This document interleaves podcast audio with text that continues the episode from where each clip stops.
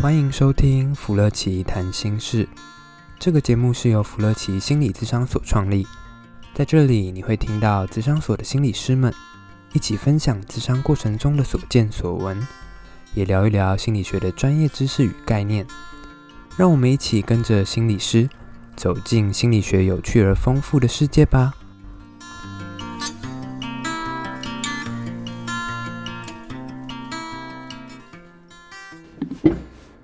Hello，大家好，欢迎来到福乐奇谈心事。Hello，大家好。我们今天这集要跟大家分享什么，或者是分那个提供什么小编里面的口袋清单？通常雅绥老师出现的时候，就会很多都是跟家庭有关、跟亲子有关的议题。没错，没错。今天想跟大家分享，就是稍微有一点那种，就是留点那种时间的一些剧，它是好像是。零二年，二零零二年还是到二零二零年，这中间有出现一个蛮不错的、蛮不错的台剧。嗯嗯嗯，嗯这次终于不是在讲陆剧哦，小编也是会支持我们台湾本土的剧情嘛，真是的。只要是好看的电视剧，反正我们就是一个欣赏的角度。对呀、啊、对呀、啊，今天小编想跟大家分享一个，就是我觉得蛮不错的口袋清单，而且跟。家庭互动超级有关系。嗯，OK。今天小编想要跟大家分享的是《让我在你身边》。哦。不知道大家有没有看过？它是一个，我觉得它是那种很精致、嗯、短小，但是非常精炼的一个剧。是。才八集而已，它其实可以把那种父女之间，特别是在我们台湾或者是华人文化里面，嗯、那种父女之间的纠葛，那种嗯，既爱且恨的那种。那种那种很很为难又很矛盾又很挣扎的那种情感，嗯，描绘的非常的一种真切，而且这其实有的时候就是在我们在职场中里面看到就会有这种很无奈、很多很复杂的情绪，是这部剧都拍出来了耶。哦，OK，嗯，因为我刚刚其实听小编简单的跟我简述这句这这部剧的时候，我就觉得太有趣了，尤其是这次谈到的是父女情怀，对。我觉得大家要不要跟大家简简单分享一下？因为有些人可能还没有看过看过这部剧。好啊，okay、但是大家不用担心，那个剧名我们会打在我们的那个 FB 上。嗯，大家有兴趣也可以去看一下。对对对，我觉得这部剧刚开始最吸引我就是它那个 slogan，就是呃，槟榔西施怀有偶像梦。哦，OK，嗯。但是过程中他会发生，他会做出一些，因为他要追梦。但是他自己本身有一些跟面对别人相处的困难，就是他有点所谓的社恐，嗯，他就是不太敢跟太多人相处，但是他又想当偶像明星哦，嗯，所以他就退而求其次，利用直播的方式，直播主，对，他当直播，当网红啊，OK，嗯，然后他其实，在直播的时候需要面对一个呃，算是手机或者一些那个那个录制的一些机器，是，但是他爸爸没有办法理解，他怎么觉得？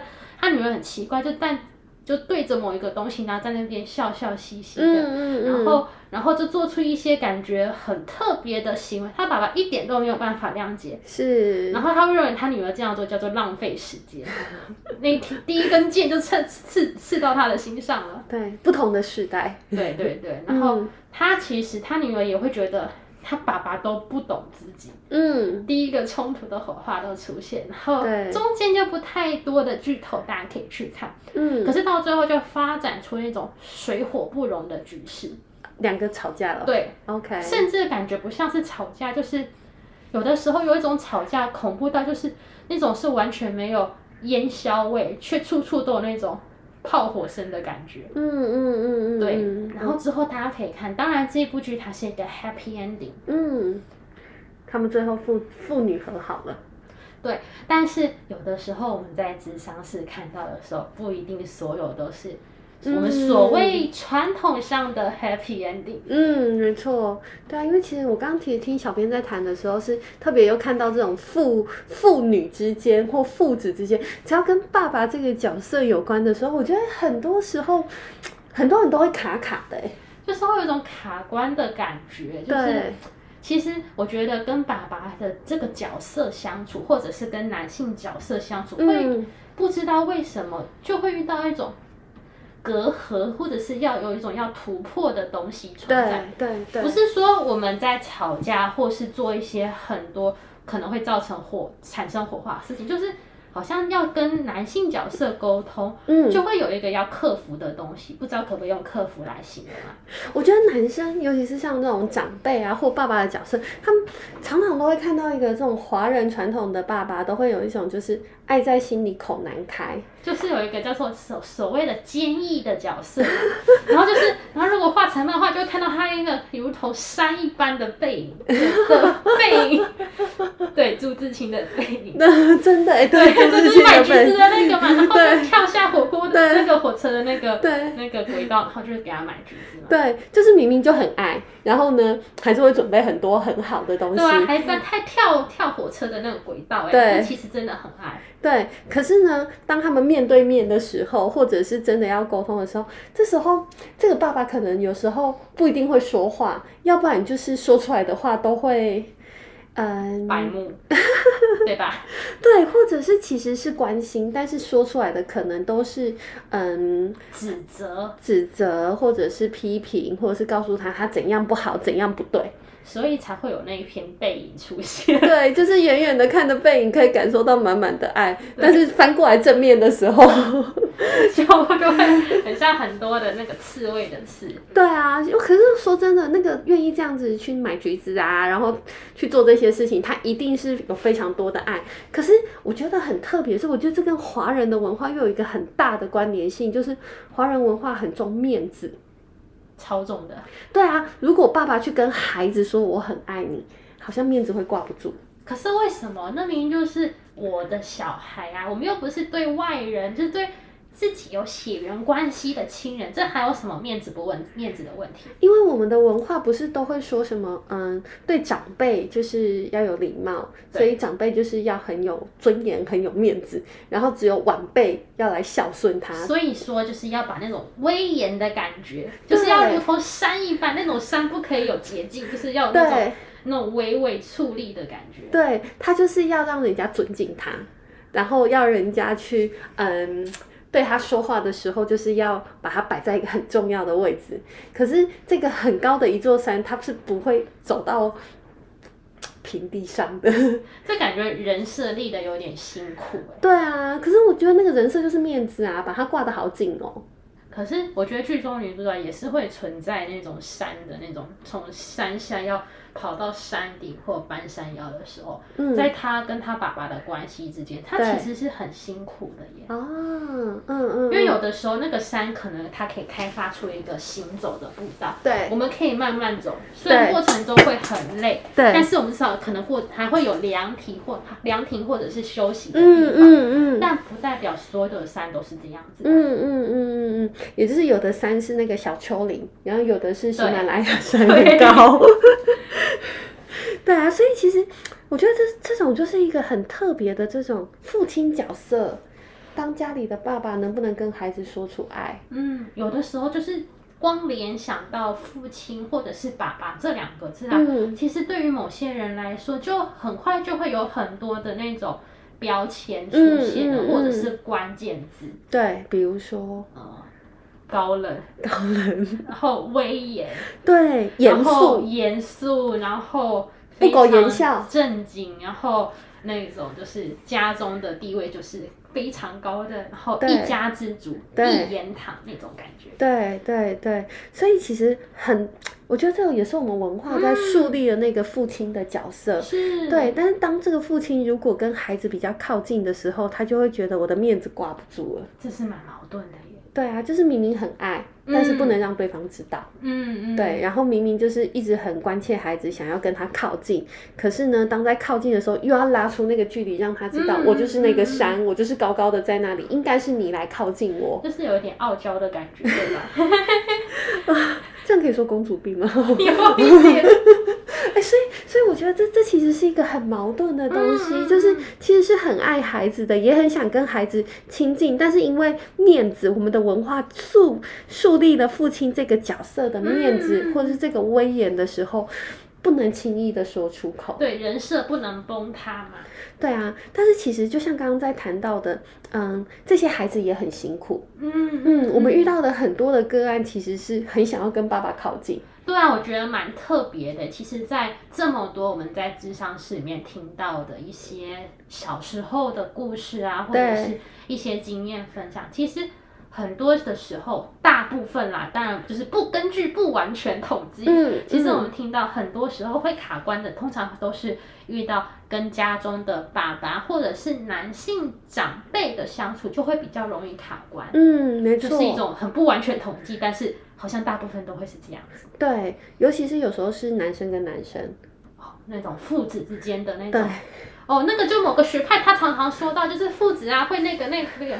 但是今天就不用讲那么多了。对，但是我觉得这也是很特别。其实不管是嗯，像刚刚影片里面的父女情节或父子情节，嗯，其实对孩子来说都是很想要靠近父亲。可是当每次在靠近父亲的时候，父亲就又变成那一座山。对，没错。对，然后那座山就会很挂面子的说出的一些关心跟在乎，可能是一些考碎或者是一些反话。嗯，其实对于我们很多的子女来说是很受伤的。对啊，而且我觉得有的时候就是那种要听到他那种很刺耳的声音啊，或者是那种很有距离的声音背后的关系，嗯，我觉得有的时候真的是要到了大了之后才能够理解，不是说小时候嗯感觉在混吃等死啊，或者是感觉小时候笨笨的。我觉得有的时候要理解那种话中有话的事情，就是真的是需要一些认知上的发展。对啊，或者是其实有很多子女到。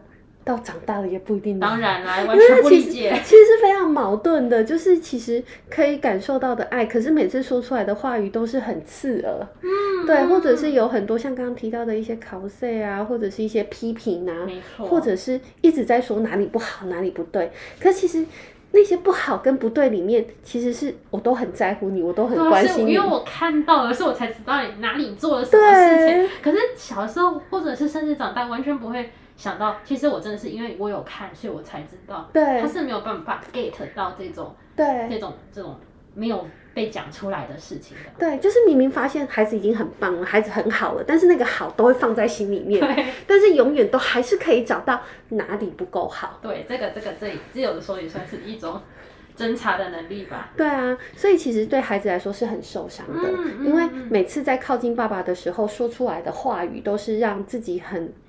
很多被否定的感觉，嗯，那当这种否定的感觉多的时候，其实，嗯，小朋友也会自己把那个否定的感觉或者是否定的话吃下去，变成自己跟自己说的话。对，所以其实真的会很难受。然后这种想要在这种明明就是爸爸很注意孩子，但是却因为这些话语而让距离拉开了。嗯，对啊，所以其实我们真的遇到的个案里面，他们都很想要重新跟爸爸靠近，嗯，或者是会期待。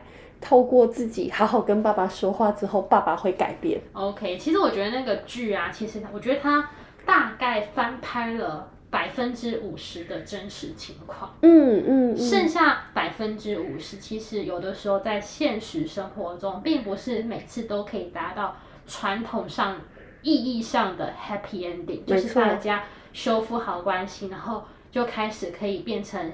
可以好好的沟通，有来有往的沟通，有品质的沟通的那种状态，其实真的是，我觉得可能。这种机会大概只有百分之三十到四十，其实真的没有到非常的高。嗯，是没错，因为其实我们真的发现呢、啊，嗯、呃，我们自己有非常多的个案尝试了很多沟通的方式，比如说跟爸爸好好说话，然后跟爸爸说我的想法是什么，嗯、我的感觉是什么，然后希望爸爸可以理解。还有一种就是。可能除了想要尝试跟他沟通之外，其实也会想说送给爸爸一些他需要的东西，嗯，或者是给他一些礼物，就顺着他的话或者顺着他的意思想。就是有的时候我们看起来会有点像是在讨好的感觉，对，这些方法是，但是就是此路不通，对，或是像刚刚讲的会买礼物，这时候比如说孩子很关心，然后觉得哎、欸、天气变冷了，爸爸一直觉得好像那个穿的不够暖和，然后就很开心的买了个围巾或买了个毛衣回家，然后通常爸爸就会说买这个干嘛？浪费钱，对，就是明明他心里是很开心的，对，对，很开心，想说哇，孩子已经注意到我了，嗯、然后孩子买的东西我太棒了，太好了，但是他会跟你说，干嘛买这个浪费钱，我又不需要。这个是因为雅纯老师的声音很温柔，所以杀伤力锐减，减九百九十九。嗯，因为有的时候我哥案他其实会很生气，也很挫折，甚至很难过，因为他可能还会。为了要寄了爸爸这个礼物，因为有的时候爸爸要给的东西总是要好一点嘛。对。或者是可能这个年龄阶段男生所需要的东西，其实价格真的不会太低。对。然后，所以那些人他就会说：“我宁愿省吃俭用，也要给我爸爸好的。”对。然后在这样的情况下，他还认为是我浪费钱，然后说这又不是我要的。对。然后你干嘛这样子？等一点点。那其实对于个案。非常的伤心，对，因为孩子其实是非常难过的，是我做了这么多的努力，然后我用了这么多的心思，怎么你还是告诉我哪里不好？没有看到或没有改变，就是没有往他的期待中的样子靠近。嗯，没错。对啊，所以其实我们有的时候就可以在智商的过程里面看到很多孩子的无助，就是他做了好多的努力，但是爸爸终究怎么还是用一样的沟通方式，然后好像怎么样都不会改变。因为可能有的时候就就真的他连要稍微有一些调整的样子都没有看到的时候，那时候其实真的是从无助，甚至感觉到会有一种没有希望的感觉。为什么他都不改？嗯是啊，对啊，但是其实说真的，会不会真的在爸爸的那个时空背景底下的男人，嗯、他其实是没有办法好好的去说出好话？我觉得有些时候可能会，嗯，就是对于某种类型的爸爸的样子来说，其实要有一些调整，或者是那种要有铁汉柔情柔情的感觉，真的是不容易耶。对啊，或者是他如果说出那种谢谢啊，或者是嗯我很开心啊，其实面子会挂不住。对啊，示弱怎么可以对自己的？晚辈示弱，对，就是还要表现出你买给我是理所当然的，然后或者是那不是我要的，那是你给我我才收的，对对对，对，都会有这种话是你硬塞给我的，对。但是其实明明就很开心，可是一定要把那个面子撑住，对，对啊，我觉得这个这个也是华人文化里面。这叫别扭，对吧？别扭，奶油。对，就是我们的华人文化里面，把这样子的角色跟这样子的一个行为沟通模式放在了男人的身上。嗯嗯嗯嗯。对啊，所以这些爸爸其实我相信他是开心的，只是我们的文化告诉他，你是一个爸爸的角色，你不能让这座山软下来。嗯。你还是在收到东西的时候很开心，但是你还是要。挂好你的面子，嗯嗯，可是这个虽然我们刚刚跟大家分享，可能爸爸的心里会这样想，嗯，但是如果真的在那个沟通的情境，其实是真的没有办法想到这些的。对，所以我们可以怎么样让呃那个。之那个沟通啊，或者是那个当事人伤害程度减少，我们可以做些哪些努力呢？所以其实我觉得，就像我们刚刚在讲的啊，其实爸爸都是很开心的，嗯、只是他的面子要挂住，他外在的行为还是要表现出来。你只能透过他的微表情看他偷偷的开心。有有时候就要用显微镜。对，或者是其实更重要的是，我们要理解这个文化。嗯带给爸爸的这样的角色，不是爸爸不愿意改变，而是这个文化可能已经五十年了，嗯、或六十年了，都在这个爸爸的身上。他的文化在告诉他，男人就是要这样，嗯、爸爸就是要有一个很崇高的位置。嗯嗯，虽然可能，但是我们刚刚说啊，可能在这个时空背景，可能有就已经有一些既定的想象或者是印象，但不代表之后也会继续存在哦。对，没错。所以，可是我们觉得我们还是可以说一说，在我们这个时空背景里，我们可以怎样来进行减害的动作呢？嗯，所以其实很多时候啊，我们会带着个案一起去看爸爸不同的你。去让个案可以理解，其实爸爸是关心你的，也是很在乎的。所以，当我们自己在跳脱了自己的情绪，或者是我们在谈的是你能够在站在另外一个文化的角度去看他的时候，也许就比较能够去理解，爸爸不是故意要这样子的，嗯、而是这个文化带给他这样子的沟通模式。嗯嗯，对啊。当我们能够去看见文化的影响的时候，其实吼。我们对爸爸的期待也会放下。其实我觉得有的时候要修正对于爸爸或者是对于家人的期待。嗯，我觉得我们其实都会希望也会盼望，就是家人都能够爱自己，或者是回应跟自己的的付出的东西同等的一些表现。对，这个是理想，我觉得这是人之常情，在所难免。一定会有希望平衡。对，但是有的时候，我觉得如果真的一直都没有给予同样的回应的话，嗯、我觉得有的时候我们可以适时的修正自己的。期待，没错，对啊，也就是其实，嗯，我们如果能够理解这个爸爸，其实在这个文化背景底下，嗯嗯、他是是他惯用的沟通模式，或是他。已经习惯这样子的模式了，他还不知道怎么样好好的去表达爱。嗯，那这个时候，也许我们就会放下那个期待的时候，哦、他就是这样子呢，他就是这样的一个人，然后我们也能够去接纳他，而不会想着说我要爸爸改变，我要爸爸改变，嗯、把那种理想跟现实可以拉近一点，说不定那个落差就不会这么的让人难受。对，然后那个时候我们就会觉得啊。那就接纳这样的，下对，就是接纳这样子的爸爸，对然后接纳我们已经做了很多的努力了，嗯、然后接纳这个文化底下的男人的角色，嗯、对啊，那那个接纳就会让我们比较释怀。对啊，这其实有的时候有，我们还会在自杀的过程中，嗯、其实我们都会带他去看，你理想中爸爸跟你的回应会长怎样，以及你现实中的。跟爸爸互动的样子是怎样怎样？其实我们有的时候也看大家看落差，嗯，看看过程中有没有哪些方法可以离让理想跟现实能够靠近一点。没错。但是如果真的真的不行的话，我们也可以调整，说不定这个理想的位置可能太高了，我们可能要把。